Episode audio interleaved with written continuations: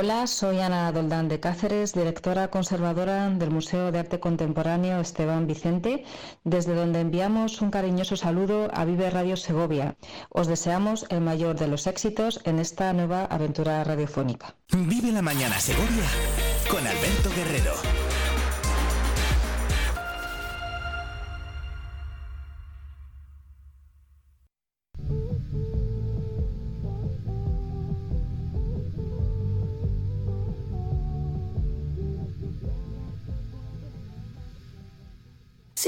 Supiera que por la noche baila conmigo.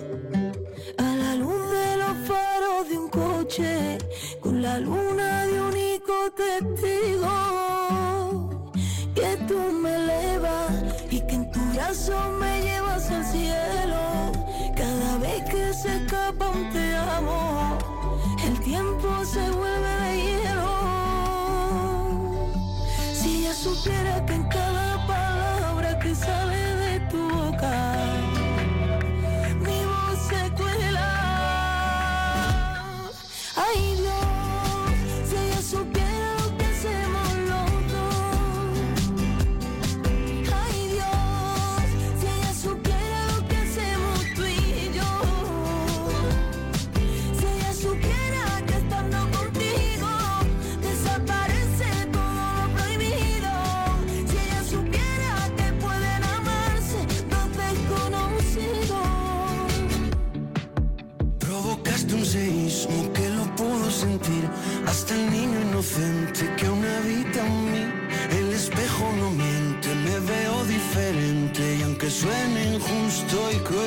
sospecha nada De que estoy contigo De que mi universo comienza en tu pecho y termina en tu ombligo No sospecha nada de que en el silencio vive la traición puerta con puerta con nuestros remordimientos. Aunque de nada me arrepiento. Dios, si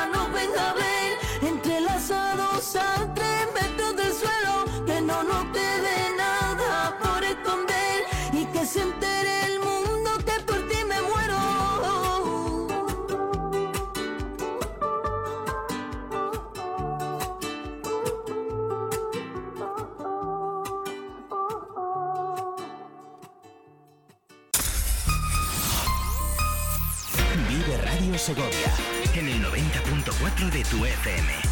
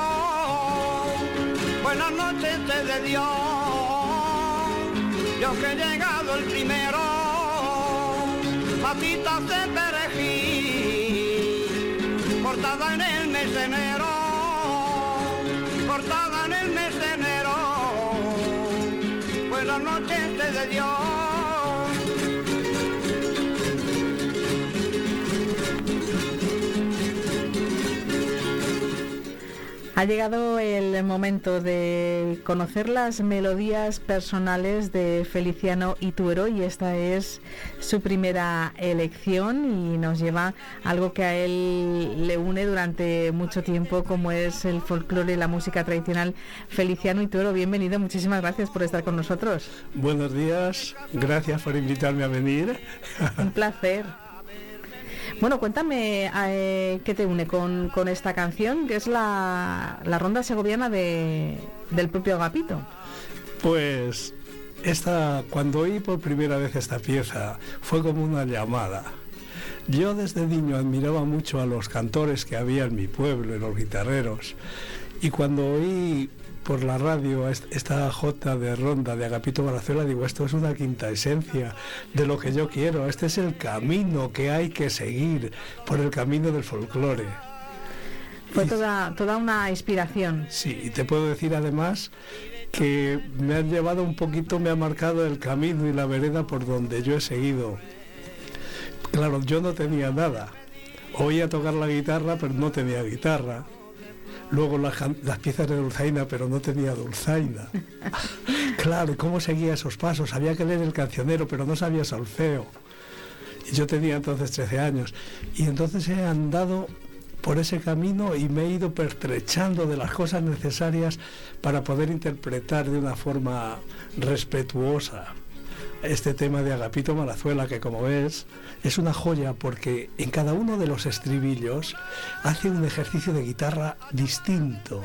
Y luego además cada copla de las cuatro coplas es una copla distinta, es algo algo que como si ya tuviera yo dentro de mí. Valverde está a 5 kilómetros de mi pueblo, que es Abades.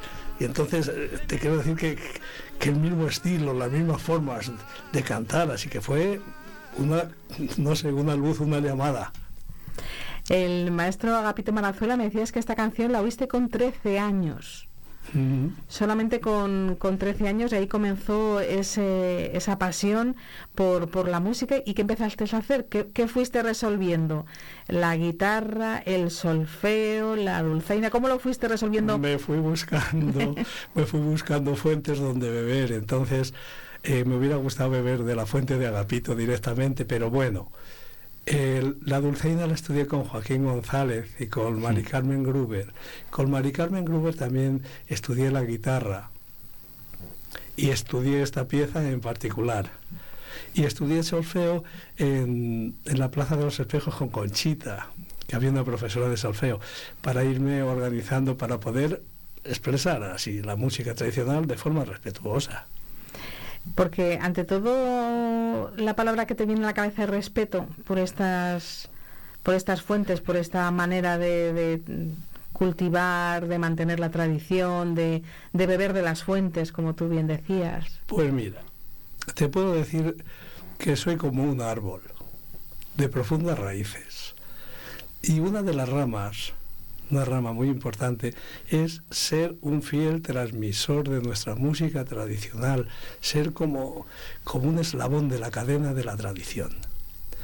También hay otra rama, que es componer nuevos temas con la esencia y las formas de la música tradicional, con temas y letras y textos de escritores segovianos que hablen de Segovia y que a mí me emocionen, y también mis propios textos. En ese, en ese caminar eh, hemos comenzado con la voz de Agapito Malazuela, con tus 13 años, un chico de Abades, me, decías, ¿cómo recuerdas aquellos primeros años de, de, la, de la infancia, de la juventud ahí en, en Abades? La infancia lo que trae son recuerdos magníficos. Imagínate un pueblo, no hay televisión, casi no hay radio, porque había pocas y entonces todo lo que se salía de la normalidad en el pueblo era lo que te emocionaba y te atraía. Se cantaba mucho. Las mujeres en el caño lavando la ropa cantaban, escardando se cantaba, se cantaba en la era, se cantaba en las tabernas, cuando se juntaban los mozos a sus bromas, en la iglesia, cuando tocaba el órgano el señor Dimas. Entonces todas esas cosas que a mí me emocionaban... eh, se cantaban el día a día, en los quehaceres diarios. Sí, pasabas, los... pasabas, venía un hombre acarreando a las seis de la mañana después de haber madrugado y iba cantando un cantar. Porque me salía así ese tema, me volvía a... Y era un, un mundo sonoro riquísimo. Cantares que recuerdas, eh, ¿cómo estás? Y encantado de conocerte, que no habíamos estado presencialmente aquí en el estudio.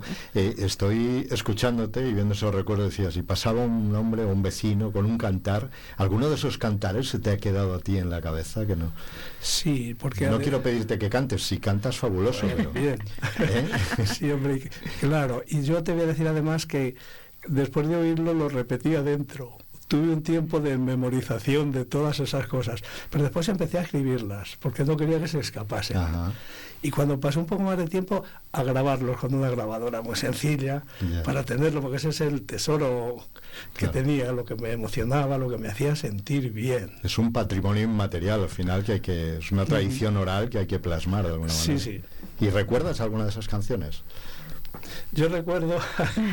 Algún cantar, no quiero ponerte en un compromiso. ¿eh? Pero... No, yo, yo recuerdo alguna letra, alguna letra que era muy profunda. Sí. Mi abuelo Florian, que era, le gustaba así recitar y era muy pensado, decía una letra, el verte me da la muerte, el no verte me da vida, más quiero morir y verte que no verte y tener vida.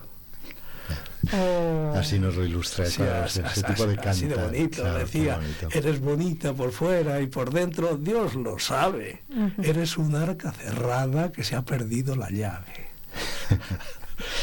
el rescate de, de, de esas, de esas sí, letras y fíjate, y en esos recuerdos que decías antes, yo escuchaba a Agapito Marazuela, pero claro, yo no tenía guitarra, no tenía dulzaina. ¿Cuál es el recuerdo de la primera vez que tuviste algo propio, un instrumento que te llegó a tus manos y que pudiste poner en práctica. Sí, pues yo quería la guitarra. y me quedé a trabajar toda una Semana Santa en Casa Duque. Y cuando terminé, en una casa enfrente que vendían guitarras, me compré una guitarra. Era algo maravilloso. Él, pero claro, no la sabía afinar ni nada. Pero tenía mi tío Florian en el pueblo, que de moza había sido buen rondador y tocaba bien la guitarra. El día que llevé la guitarra la cogió, la afinó, la reafinó, estuvo tocando un rato y cantando. Y con pena me dijo que cuando se casó tuvo que vender la guitarra para comprar una collera para la mula. Oh.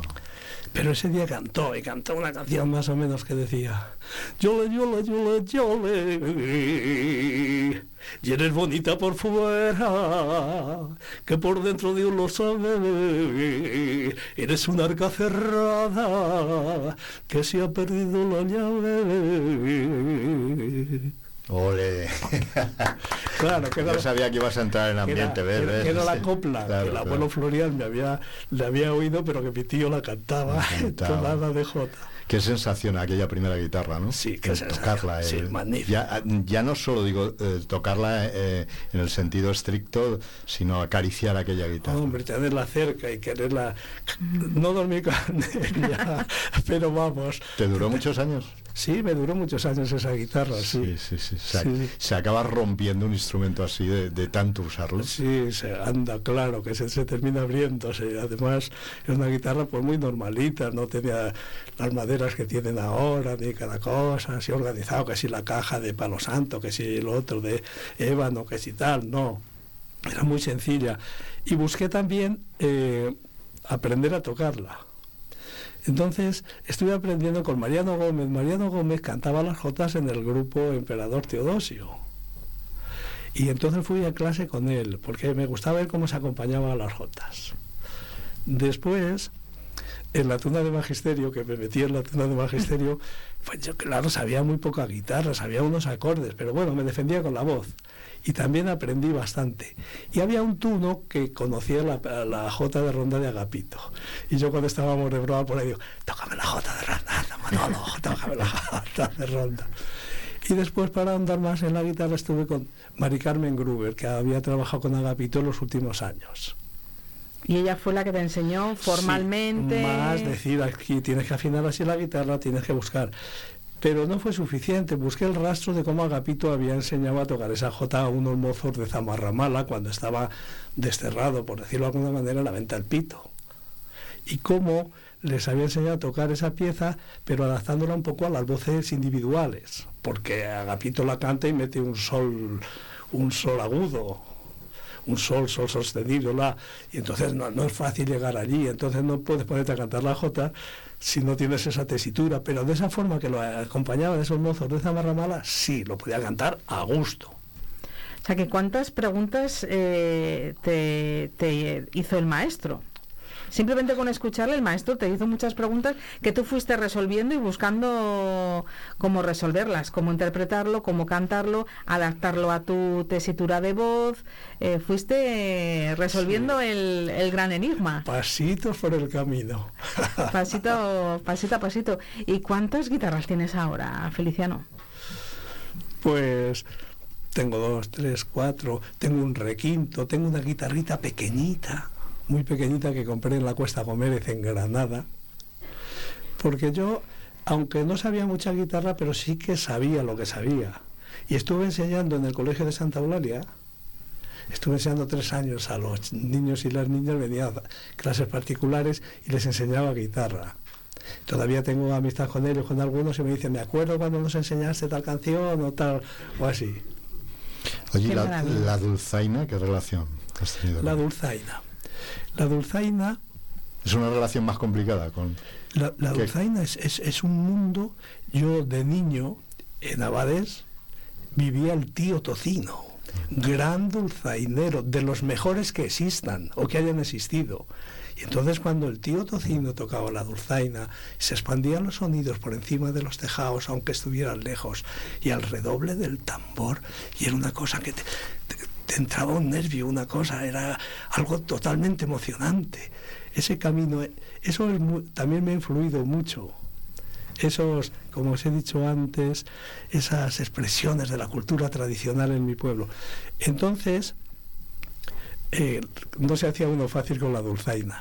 Pero mi amistad con Joaquín González, porque cuando se hizo la ronda segoviana, la dirigía Joaquín González cuando Joaquín González dejó de dirigir la ronda, empecé a dirigirla yo durante un tiempo.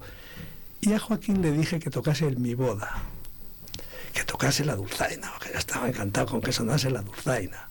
Y tocó la pinariega y tocó unas piezas en los carmelitas. Y le dije a Joaquín cuánto me gustaría a mí tocar la dulzaina. Dice, pues estoy preparando posiciones, Dice, pero si quieres los sábados por la mañana voy a recibir a Antonio Lucio, a Tonet. Dice, vienes con él y allí con unas dulzainas conseguimos en la Diputación unas de las dulzainas que hace Lorenzo Sancho y que pueden prestar en la Diputación y puedes venir a iniciarte a, y allí.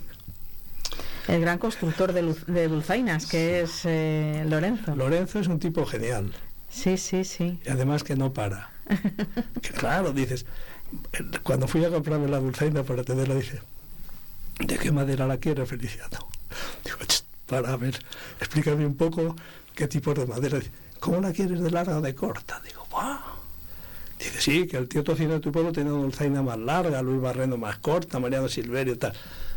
Bueno, eso en relación a las maderas y al tamaño, pero luego decía, y el, y el tudel, uh -huh. esa piececita metálica que se pone, más corto, más largo, encorvado, y la caña la quieres dura, la quieres... ¡Jolines! Dijo Lorenzo, por favor.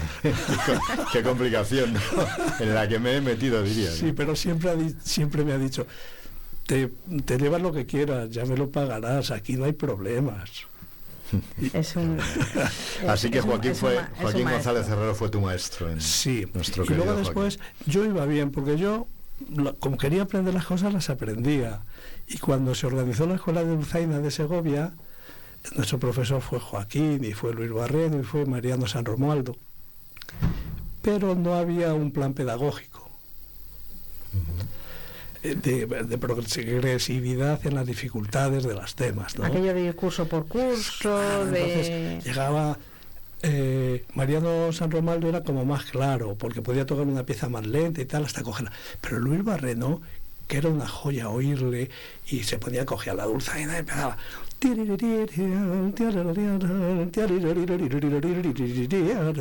Dice, a ver. Venga. Tócalo tú. Esa, era, esa era la pedagogía, ¿no? Claro. Imítame y a ver, si, Claro, a claro. ver qué te sale. Entonces intentamos escribir la partitura todas y después, como iba bien, nos propuso Joaquín a Fernando Ortiz y a mí que fuéramos profesores de Dulceina en la escuela, que viniendo del mundo de la pedagogía, como veníamos, decía, hacemos un plan progresivo con los alumnos que se iniciaban, escalas sencillas, no agudos, tal, y estuve do- dos cursos siendo profesor de, la escuela de Dulzaina. Les iba poniendo el cinturón como en el, ¿no? En el judo, en el karate. Primero eres blanco, luego blanco con amarillo, o amarillo naranja, e ir, e ir así, claro, pro- progresivamente, pues claro, es que si no, es que claro, te viene un, un gran maestro y te dice, ala, venga, ahora tira tú. claro, sí. es que es muy importante como tener los conocimientos, pero poder eh, saber transmitirlos. Ahí es la, la enseñanza, la, la pedagogía.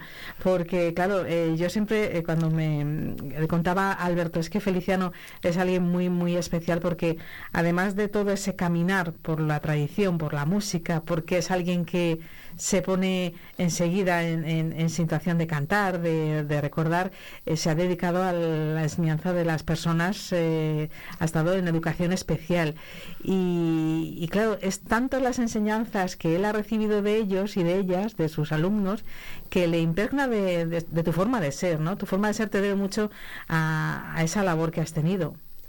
Pues he estado 37 años en el colegio Nuestra Señora de la Esperanza. Y los chicos y las chicas de allí son unas personas especiales, pero especialmente majos.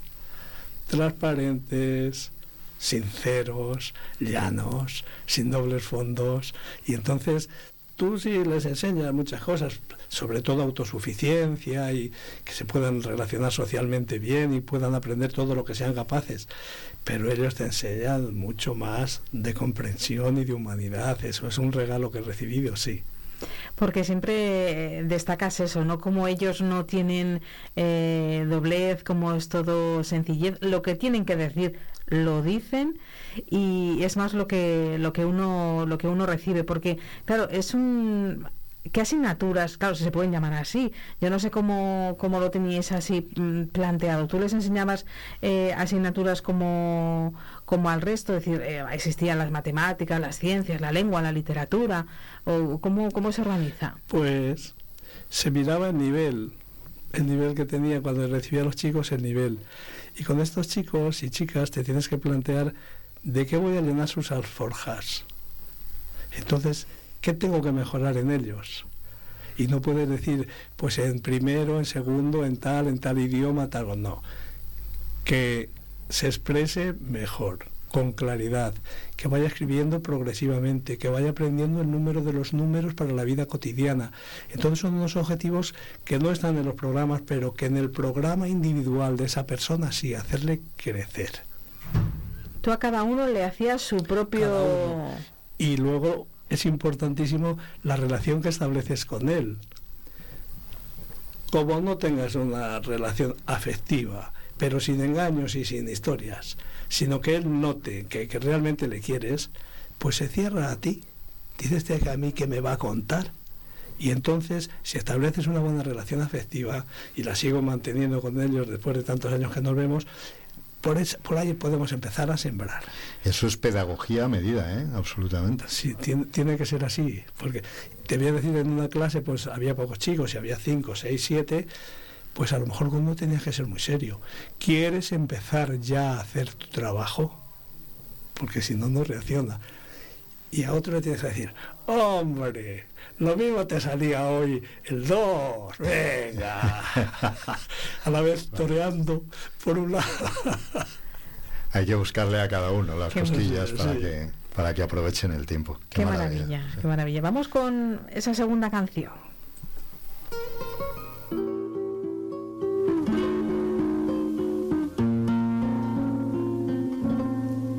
Gracias a la vida que me ha dado tanto, me dio dos luceros que cuando los abro, perfecto distingo lo negro del blanco y en el alto cielo su fondo estrellado y en las multitudes del hombre que yo amo. Gracias a la vida que me ha dado tanto, me ha dado el oído que en todo su ancho graba noche y días, grillos y canarios, martillos, turbinas, ladridos, chubascos y la voz tan tierna de mi bien amado. Bueno, pues es una maravilla. Ella es Mercedes Sosa, gracias a la vida. Esta canción, Feliciano, nos, nos la deberíamos de poner todos los días. Yo creo que sí. Deberíamos de escucharla todos los días, así despacito. Sí, y estar agradecidos. Y más cuando estás cerca de otras personas que le ves que a lo mejor pues tienen problemas con la vista, con el oído, con el corazón, con los pies, con cualquier parte hermosa del cuerpo y tienen problemas y te miras y dices, sigo teniendo mis cinco dedos, o veo bien, estoy oyendo, y tenemos que estar contentos y compartir esa alegría con esa gente que, que, que les faltan tantas cosas. Pues eh, Feliciano es muy de compartir, eh, es muy generoso y, y, nos ha regalado esta, esta canción que yo no sé cuándo la descubriste. Pues hay algunas canciones que cuando las oyes pues, te quedas con ellas, ¿no? Por, por, pues como cuando ves un cuadro, una obra de arte, te emociona, sientes algo. Y entonces. Y en general hubo un tiempo en, antes de antes del 77, por los años 70 o así, que era difícil encontrar música española que dijera contenidos profundos. Y entonces yo era muy amante de la música sudamericana. Me encantaba Atahualpa Yupanqui. Cuando decía, arando la tierra Juan, se puso a considerar por qué las tierras serán del que no sabe sembrar. Y canciones con Cafrune, Samba de mi esperanza, y así los cantores sudamericanos, Víctor Jara. y nos refugiábamos un poquito ahí. Pues eh, quizá también una revisión para los eh, jóvenes de ese gran nombre que fue eh, Víctor Jara. También hay que recordar que hay un grupo segoviano, Lujuria, que a Víctor Jara le ha dedicado también una... Es decir, que los caminos de la música a veces son complicados de entender o al revés, muy, muy sencillos de, de entender. Y caminando por, por la vida, como hacemos nosotros cada día aquí en Vive Radio Feliciano, Feliciano, ¿cómo es tu vida ahora? ¿Cómo es un día ahora mismo en la vida de, de nuestro invitado de hoy? Pues es un día, yo que te diría, muy normal para mí. Vivir, respirar, comer, descansar y hacer las cosas que más me gustan. Tocar todos los días, leer, no leo mucho, busco información en las lecturas porque soy un curioso, ¿sabes? Entonces no me leo una novela, yo no sé, pero sí que estoy buscando a lo mejor los pajarillos que cantan por el clamores. O decir, eh, del monasterio de la Hoz, donde está la piedra fundacional que una vez fui de excursión con los del colegio y estaba tirada y ahora parece que está prohibido entrar. Soy un curioso, decir, ¿y esa estrella qué estrella es esa? ¿O qué árbol es este otro? ¿Qué plantita es esta? ¿Y para qué se usa esta planta? De esas cosas me ocupo. La última vez que, que, charlamos, que nos abrió las puertas de su casa para hacer un reportaje para el Día de Segovia, eh, la botánica y la fotografía eh, estaban entre tus, tus, tus Sí, hobbies sí. y veo que, que han pasado unos cuantitos, eh, han pasado unos cuantos años, Sí. pero, pero ahí sigues. Sí, sí. Y con la fotografía mucho es que me encanta. Lo que pasa es que, que me quedo corto.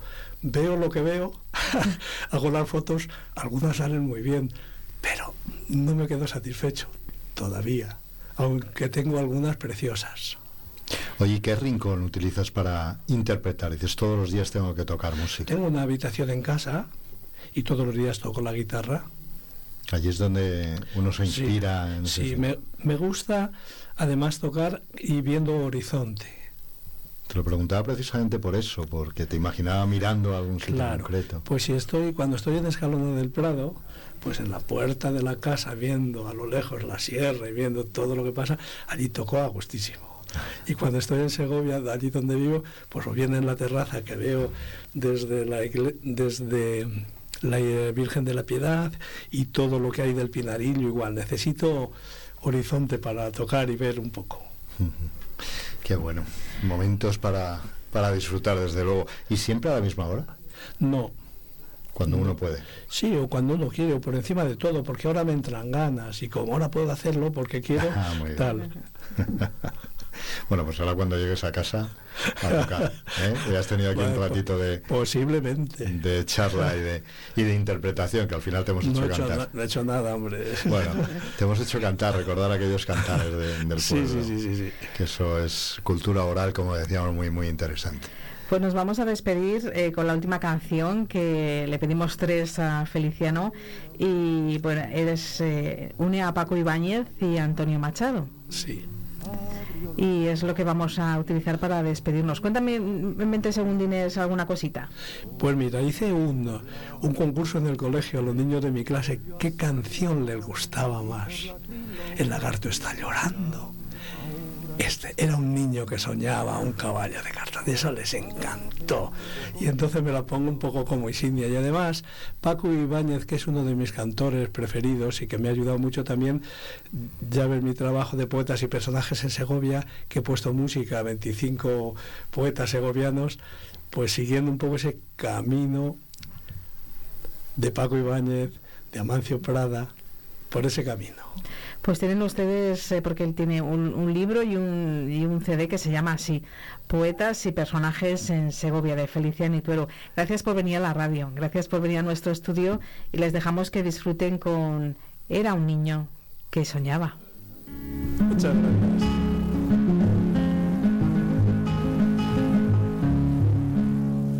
Era un niño que soñaba un caballo de cartón. Abrió los ojos el niño, el caballito no vio. Con un caballito blanco, el niño volvió a soñar y por la crin lo cogía. Ahora no te escaparás. Apenas lo hubo cogido, el niño se despertó, tenía el puño cerrado, el caballito voló. Se puso el niño muy serio, pensando que no es verdad, un caballito soñado y ya no volvió a soñar. Pero el niño se hizo mozo y el mozo tuvo un amor y a su amada le decía, tú eres de verdad o no. Pero se hizo mozo y el mozo tuvo un amor y a su amada le decía, tú eres de verdad o no. Cuando el mozo se hizo viejo, pensaba todo es soñar. El caballito soñado y el caballo de verdad. Y cuando vino la muerte, el viejo a su corazón preguntaba, tú eres sueño, quién sabe si despertó. Si tu factura. Vive Segovia En el 90.4 FM. en el el 90.4 FM. Vive Radio.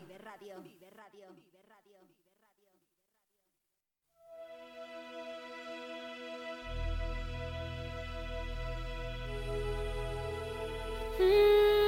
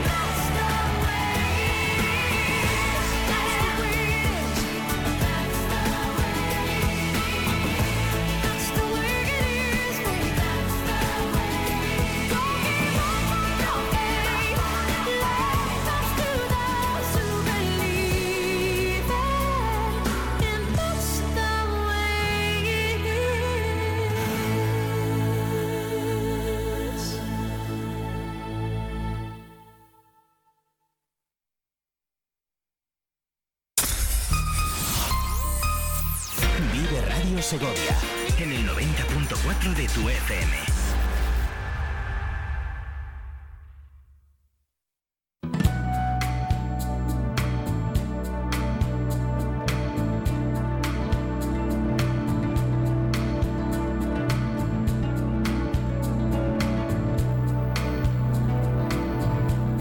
11 y 39 minutos, seguimos en directo. Vaya mañana, Patri, de emociones, de artistas, se nos ha llenado El de estudio. arte el Están las estudio. musas. Se han venido todas aquí. Bonita mañana de radio, yo espero que ustedes lo estén disfrutando también, porque de eso se trata, de informarles, de acompañarles, de aprender también como vamos a hacer en este último tramo de nuestro programa hasta el mediodía. Hemos estado con la información en algunos puntos esta mañana, a primera hora hemos hablado eh, con eh, Fuente Pelayo por todo eso que ha ocurrido con las inundaciones. Estuvimos de fiesta. A primera hora. de fiesta. Y allí siguen Ahí de fiesta en sí, sí, San sí. Ildefonso. Felicidades a todos los Ildefonsos y a todos los vecinos del Real Sitio, por supuesto. Y ahora vamos a aprender, porque como hacemos habitualmente, cada semana nos queremos acercar, nos calzamos nuestras botas y con las botas puestas nos acercamos hasta Espirdo, donde nos espera, decíamos esta mañana, igual no te gusta ahora cuando nos, nos escuche Rafa, pero nuestro ganadero de cabecera, como solemos Hombre. decir. Bueno, eh, Rafa Montes, en ganadero, ¿cómo estás? Bienvenido de nuevo a Vive Segovia. Buenos días, ¿qué tal estáis? Pues ya te hemos eh, calificado con esa etiqueta de nuestro ganadero de cabecera, porque nos interesa mucho acercarnos al campo, lo decía también nuestra compañera Patricia esta mañana. Cada mañana eh, nuestros compañeros de regional de Vive el Campo nos dan toda la actualidad, todos los datos de vuestro trabajo, de las incidencias que hay, de las necesidades. Pero nosotros particularmente hemos querido tenerte aquí, ya llevamos un par de semanas colaborando, para ir conociendo el trabajo que se hace en una granja que puede ser ejemplo de ese trabajo en Espirdo, una granja con una cabaña de ovejas castellanas que están en peligro de extinción. Ya nos contabas la semana pasada cómo trabajáis con parte de vuestra plantilla, con vuestros perros pastores, nos ponías al día de, de vuestra forma de trabajar. Y hoy queremos indagar un poco precisamente en el trabajo, que supongo que es específico de tener unos rebaños de ovejas tan especiales, de mantener una línea genética. Entiendo que esto es una dificultad añadida al trabajo ya difícil de un ganadero, ¿no? Sí, eso es. Eh, además de la dificultad de trabajar con animales en extensivo, con, con ovino de carne, pues añadido aún el tema de una línea genética, vamos, de animales en peligro de extinción, que requiere pues mantener el estándar racial y luego también intentar que su producción sea competitiva a nivel de mercado, teniendo unos parámetros aceptables en cuanto a, a productos que obtenemos de ellas. Pero eh, decías, para mantener esa línea genética entiendo que las dificultades pueden pasar por mayores costes, eh, mayores controles, certificaciones, no sé si alimentaciones diferentes, cuidados veterinarios diferentes. Sí, sobre todo es más es un esfuerzo extra por parte de, de los ganaderos para tener acceso a mayor número de datos.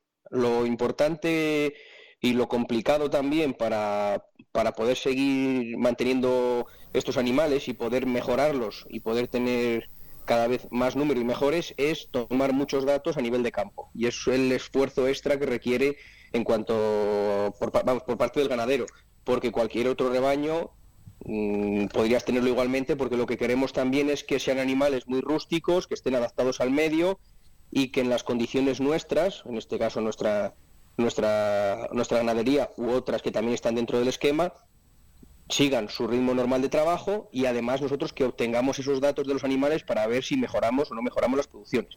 Sobre todo es el trabajo extra que requiere por parte del ganadero, controles rutinarios, identificación de los animales, eso es, eso es lo más lo más importante que, y, lo, y lo más difícil.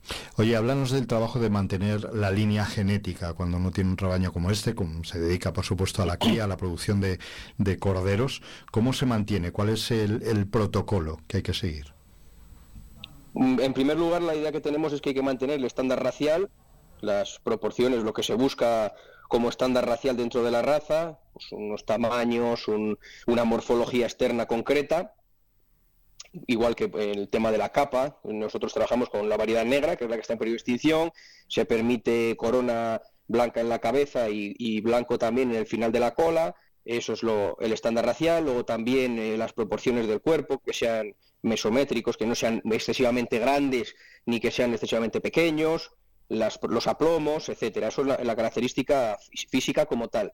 Y luego también lo que se, lo que se busca es el aumento de las, de las producciones y nosotros vamos encaminados a seguir unos criterios de selección nosotros y otros compañeros dentro de la asociación para obtener el mayor número de corderos posible por parto, siguiendo, manteniendo siempre unos, unos límites que se mantenga dentro de lo normal y que los corderos se críen lo mejor posible y lo más rápido posible, también dentro de unos, de unos límites, como digo.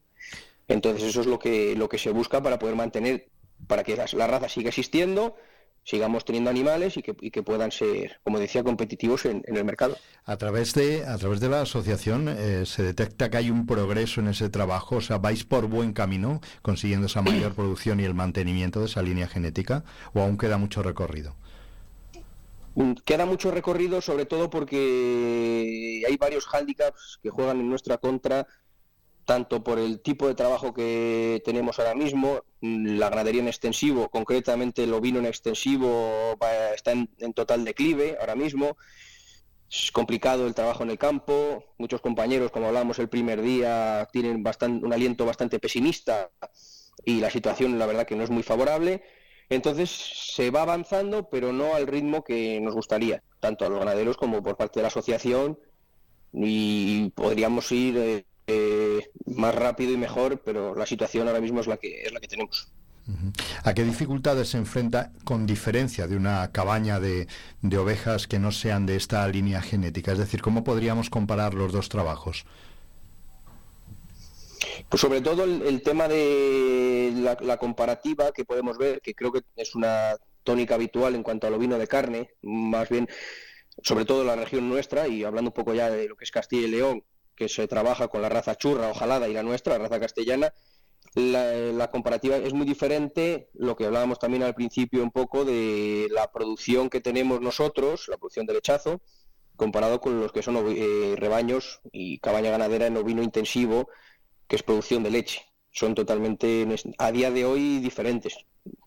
No se trabaja de la misma manera, no se tiene la misma situación y es un poco lo, más contrario que tenemos, lo que decía, el, trabajo que tenemos y la dureza del campo, eh, la dificultad también, como decía, para toma de datos a nivel de campo, porque se trabaja mucho en extensivo, es diferente a tener los animales estabulados y poder tener en todo momento datos de ellos, eso también dificulta bastante el progreso. Rafa, nos decías que es eh, una especie en peligro de extinción, este tipo de oveja castellana negra.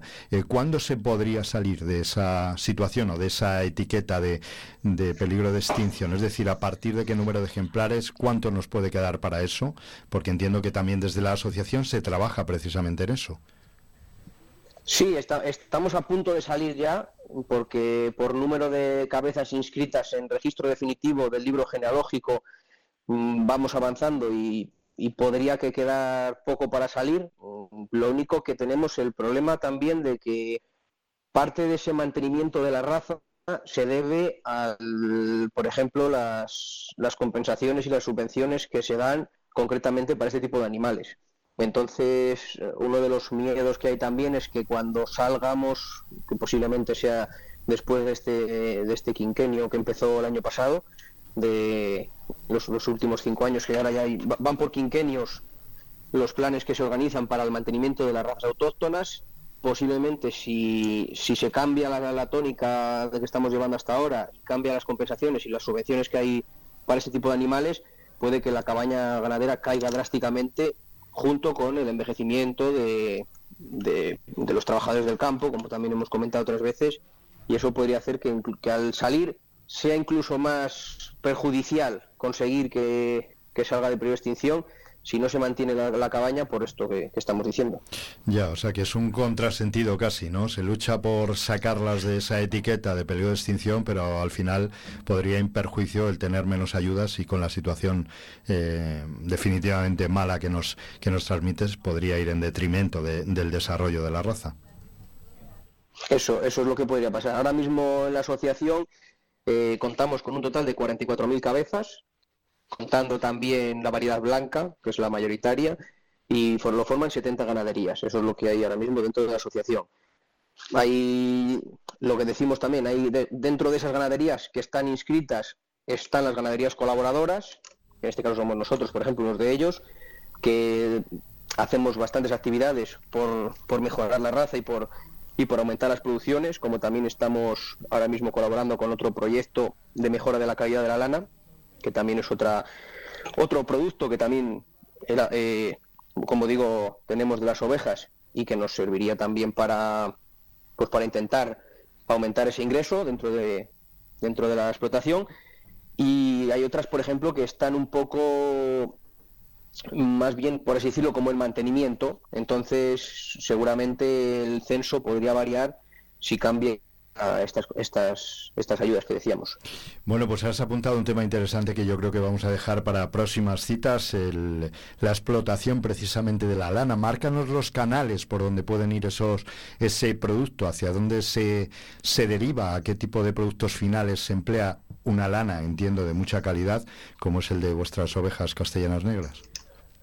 Sí, pues ahora mismo la lana se, se tiene catalogado como un subproducto y, y no tiene canales de venta, por así decirlo, a nivel industrial me refiero, en España, que no está todavía instaurado un sistema en el que podamos sacar productos finales de, de alta calidad, pero se está trabajando para que eso cambie y a nivel de momento de pequeñas empresas que se pueda que se puedan hacer mm, lavaderos, se puedan, se puedan tejer ovillos y poder hacer productos finales, prendas de ropa con, con esta lana porque estamos categorizando la calidad de la lana. Entonces, otras, esa es una de las salidas que sería la, la principal y la más interesante para dar ese valor de la lana que tenemos y luego otras otras alternativas que están estudiando todavía que sería pues utilizarlo como subproducto con las con las cualidades orgánicas propias de la lana que de momento, como digo, está en estudio y posiblemente pueda ser otra de las salidas, pues eso, para la lana un poco de menor calidad, para tejer directamente y para usarlo como, como lana textil, pero sí que podría ser otra salida. Entonces ahora mismo estamos en eso, empezando ese proyecto y, en, y, y haciendo de momento los primeros estudios, a ver si puede ser que, que obtengamos alguna, alguna vía de salida de la lana con, con garantías. Bueno, pues proyectos que marcan el desarrollo de un sector que atraviesa lógicamente dificultades. Aquí estamos también para contarlo. Muchísimas gracias por habernos dado detalles, como haces eh, cada vez que hablamos contigo, de ese trabajo vuestro que va más allá de tener un rebaño. Es mucho más complicado, como, como están escuchando ustedes. Hay que tener muchos controles, sobre todo para mantener una línea genética como es la de este rebaño de oveja castellana y también esa línea, esa otra línea propia que tenéis en la ganadería AR de Espirdo. Rafa Montes, te dejamos seguir trabajando, te entretenemos nada más un poquito, casi una excusa para que te tomes un respiro en el trabajo duro de cada día allí en el campo. Muchísimas gracias. Muy bien, gracias a vosotros, que vaya muy bien. Hasta la próxima. Hasta luego.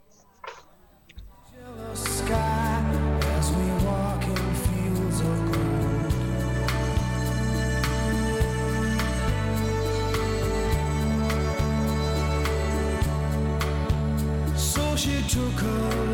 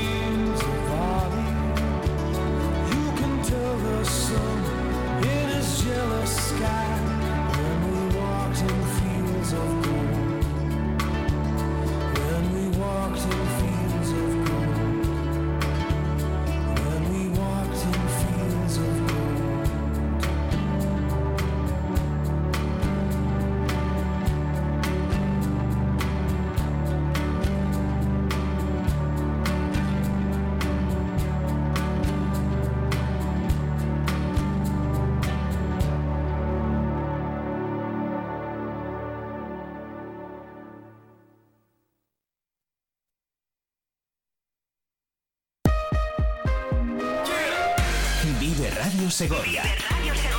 Somos pueblo. Somos capital. Somos provincia.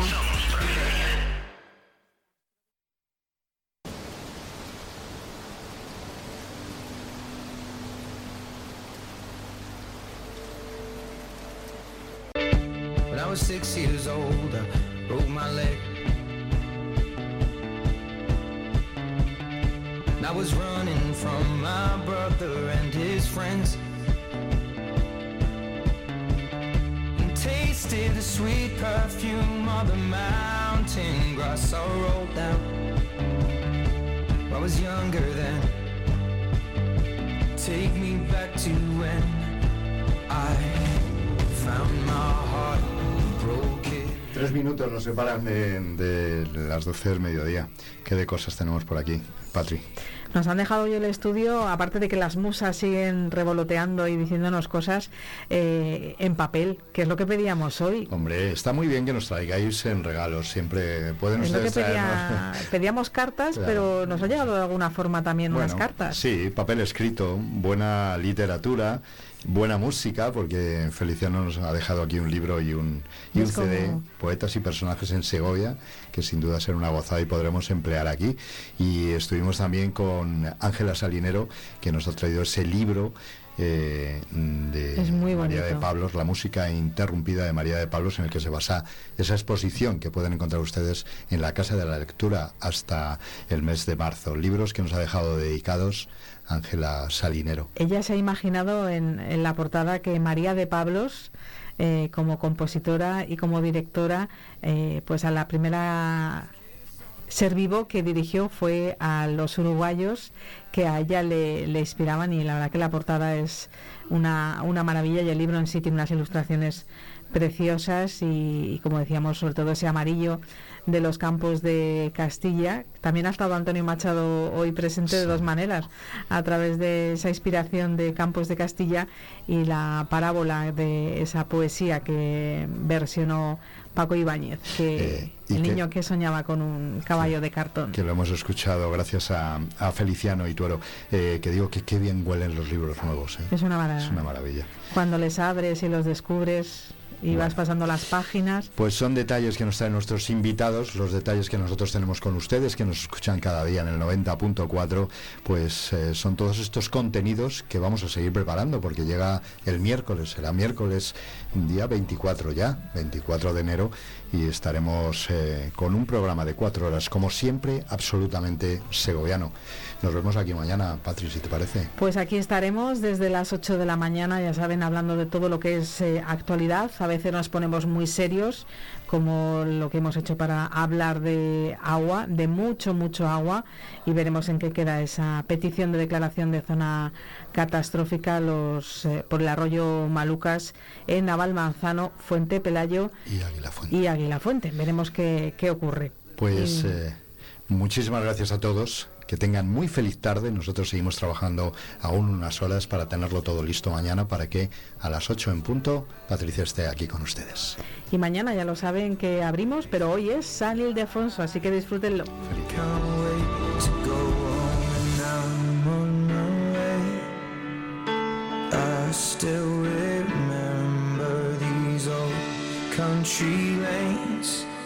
Wait